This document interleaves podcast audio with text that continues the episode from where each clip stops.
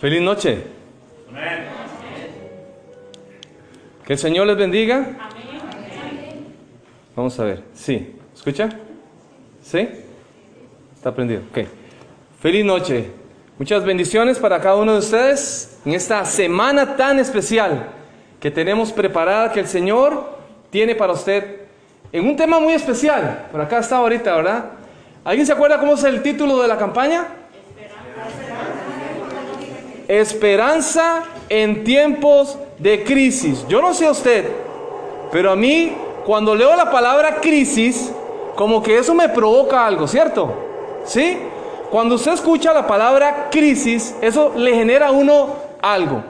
Y es por eso que durante esta semana también, antes de las reflexiones, antes de la parte espiritual, vamos a tener una serie de recomendaciones psicológicas que tienen que ver precisamente con todo el contexto en el cual usted y yo nos encontramos, en el cual a nivel mundial hemos estado nosotros eh, experimentando situaciones como las que hoy eh, estamos todos aquí sentados sintiendo, ¿verdad? Hace... ¿Micrófono? Sí, puede cambiar el micrófono. Ok. ¿Sí? ¿Este está mejor? Ok, vamos a cambiar aquí el micrófono.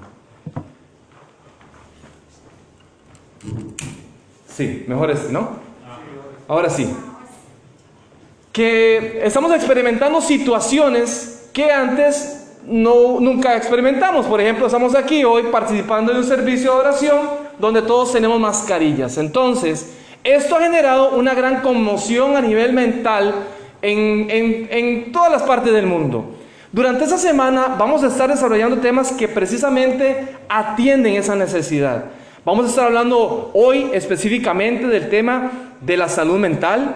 Vamos a estar hablando acerca de cómo gestionar las emociones inteligentemente.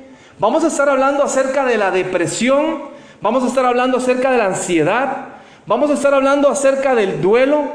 Y vamos a estar hablando acerca de la psicología de la esperanza. Así que yo le quiero invitar para que además de poder reflexionar en los temas que el Señor ha puesto en el corazón de nuestro querido pastor, pueda usted hacer también un alto del camino para poder también prepararse en esos temas que son trascendentales.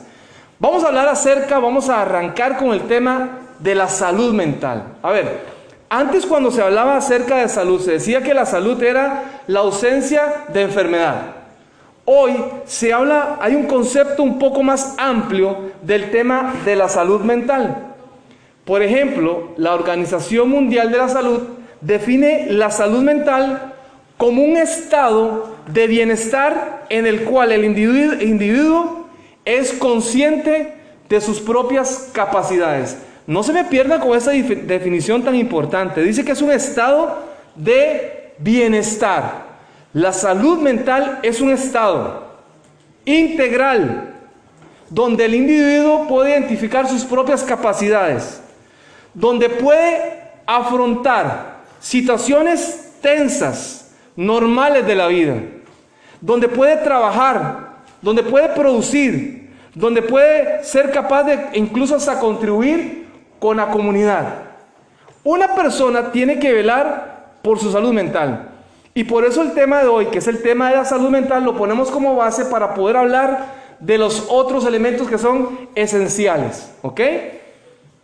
Una afectación en la salud mental afecta el desempeño personal, afecta las relaciones interpersonales. Déjenme contarles a ustedes algunos datos estadísticos interesantes. ¿Sabían ustedes que la Alianza Nacional sobre Enfermedades Mentales dice que adultos en los Estados Unidos, ojo, ojo la suma, 46 millones de estadounidenses experimentan enfermedades mentales en un año. ¿Cuántas?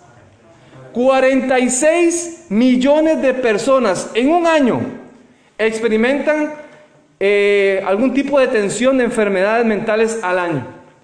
Y que solo el 41% de esas personas reciben ayuda al respecto.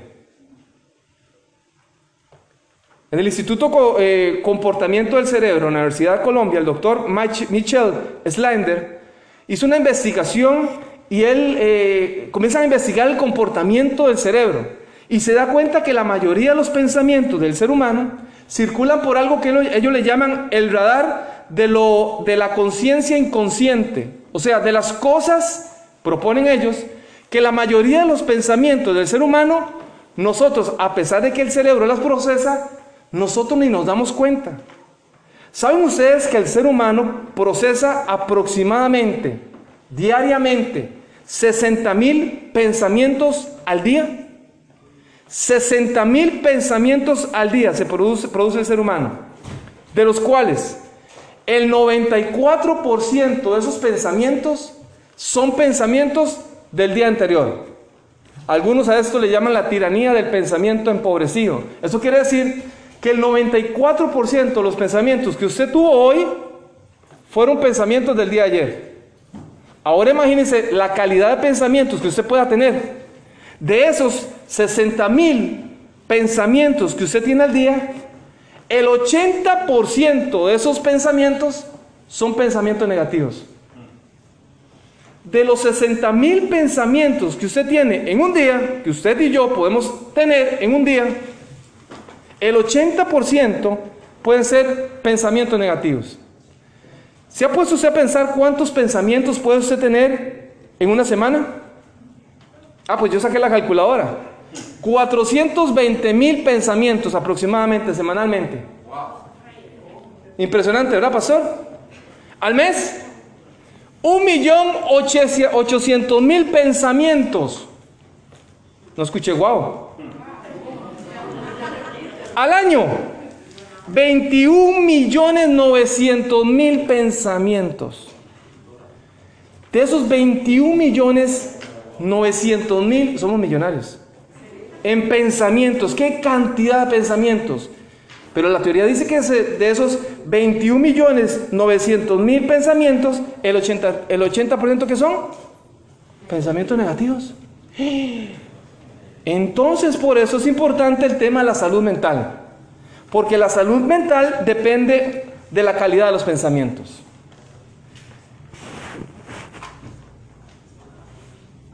Hay algunos autores, y lo voy a mencionar así brevemente, hay algunos autores que hablan acerca de la, forma como nosotros podemos de alguna manera identificar la calidad de nuestros pensamientos. Por ejemplo, hay un, eh, eh, un psicólogo, un psicólogo que inició con la terapia cognitiva, se llama Aaron Beck. Él habla acerca de lo que le, él, le puso la teoría, las distorsiones cognitivas. Entonces él dice que hay distorsiones de pensamiento. Cuando hablamos de cognición, hablamos de pensamiento. Que hay algunas distorsiones que el ser humano de pronto tiene que comenzar a identificar, porque él también le llama de alguna manera pensamientos automáticos. Y en esos pensamientos automáticos, ¿verdad? Que cuando nosotros nos damos cuenta, estamos pensando en algo que tal vez nos está robando la energía emocional, nos está quitando eh, eh, esa paz, esa tranquilidad. Bueno, él comienza a categorizar ese tipo de pensamientos. Él habla acerca del pensamiento polarizado, del pensamiento dicotómico, del de todo o nada. Es la persona que dice, es que, ¿sabe qué? Yo nunca voy a mejorar. Es que siempre a mí me va mal en la vida. Es que todo lo que yo hago es un desastre. Eso se llama pensamiento dicotómico, de todo o nada. Tenga cuidado como usted piensa, y usted piensa de que todo le va a salir mal. Por supuesto que le va a salir mal. Él habla acerca de la abstracción selectiva, lo que algunos conocen como visión del túnel. Es la gente que a veces, eh, en medio de una situación complicada de la vida, quizás no ve salidas. Y, todos en algún momento tenemos algunas, algunas zonas donde quizás nosotros mismos no, veamos que todos los demás ven. Y que quizás usted dice, es que aquí yo no, no tengo para dónde coger, no tengo alternativa. Y las personas que en algún momento vamos a estar hablando, cuando hablemos de depresión, quizás vamos a tocar el tema incluso de, de la gente que toma la decisión de quitarse la vida. Porque en ese pensamiento, que es abstracción de pensamiento, visión del túnel, la gente no encuentra soluciones en la vida. No hay esperanza. Hay otro que le llama sobregeneralización. Todo me sale mal. Todo lo generaliza. Y por último, uno que le llama visión catastrófica. Es gente que, que le da miedo emprender cualquier cosa en la vida porque piensa que siempre le va a ir mal. No voy a emprender un negocio porque me va a ir mal con las finanzas. No voy a iniciar una relación de pareja porque me va a ir como me fue anteriormente. Entonces siempre está pensando catastróficamente. Para poder, en medio de todo ese contexto que les estoy planteando, ¿qué podemos hacer para mejorar nuestra salud mental? Y con eso terminamos. ¿Qué puedo hacer yo? ¿Qué puede hacer usted para mejorar la calidad de su salud mental? Algunas ideas, apúntelas ahí. Número uno, sea selectivo con lo que usted ve, con lo que usted lee, con lo que usted escucha. Si usted es una persona que pasa su tiempo viendo todas las series de Netflix, invirtiendo su tiempo o gastando su tiempo en la casa de papel, Digo, ojalá que, no tenga problemas porque estamos en, en... Todo el mundo nos están viendo en línea. Si usted pasa invirtiendo su tiempo en los videojuegos, si usted pasa leyendo cosas que a usted no le añaden valor a su vida, si usted escucha música que no le ayuda a crecer como ser humano, como persona, como cristiano, como cristiana, tenga cuidado. Dos, para mejorar nuestra salud mental, definitivamente necesitamos implementar una rutina de ejercicio. Mi abuelita decía, papito recuerde, lo que no se mueve se pelota. Tenemos que comenzar a mover el cuerpo. Ay, es que hay invierno. Bueno, pasó en verano y no caminó ni una cuadra. Cuando hacemos ejercicio, liberamos endorfinas. Las endorfinas nos dan una sensación de bienestar. Se produce dopamina, que se conoce como la, activa la motivación. La serotonina, que regula el sueño. Vea todos los beneficios que podemos encontrar.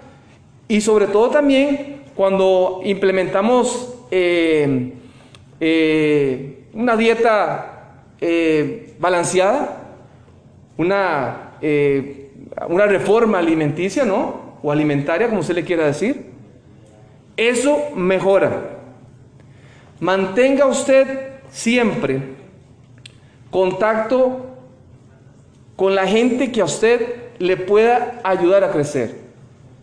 Evite gente que le puede contagiar de solo cosas negativas. Conéctese con personas que a usted le ayuden a crecer. Y por último, active su vida con los recursos espirituales. Y hoy usted va a tener la oportunidad, la gente que nos está viendo en sus casas y nosotros que estamos aquí, de poder iniciar activando nuestra salud mental con, nuestra, con esta parte espiritual que todos los seres humanos necesitamos activar. Que Dios les bendiga. Amén. Okay.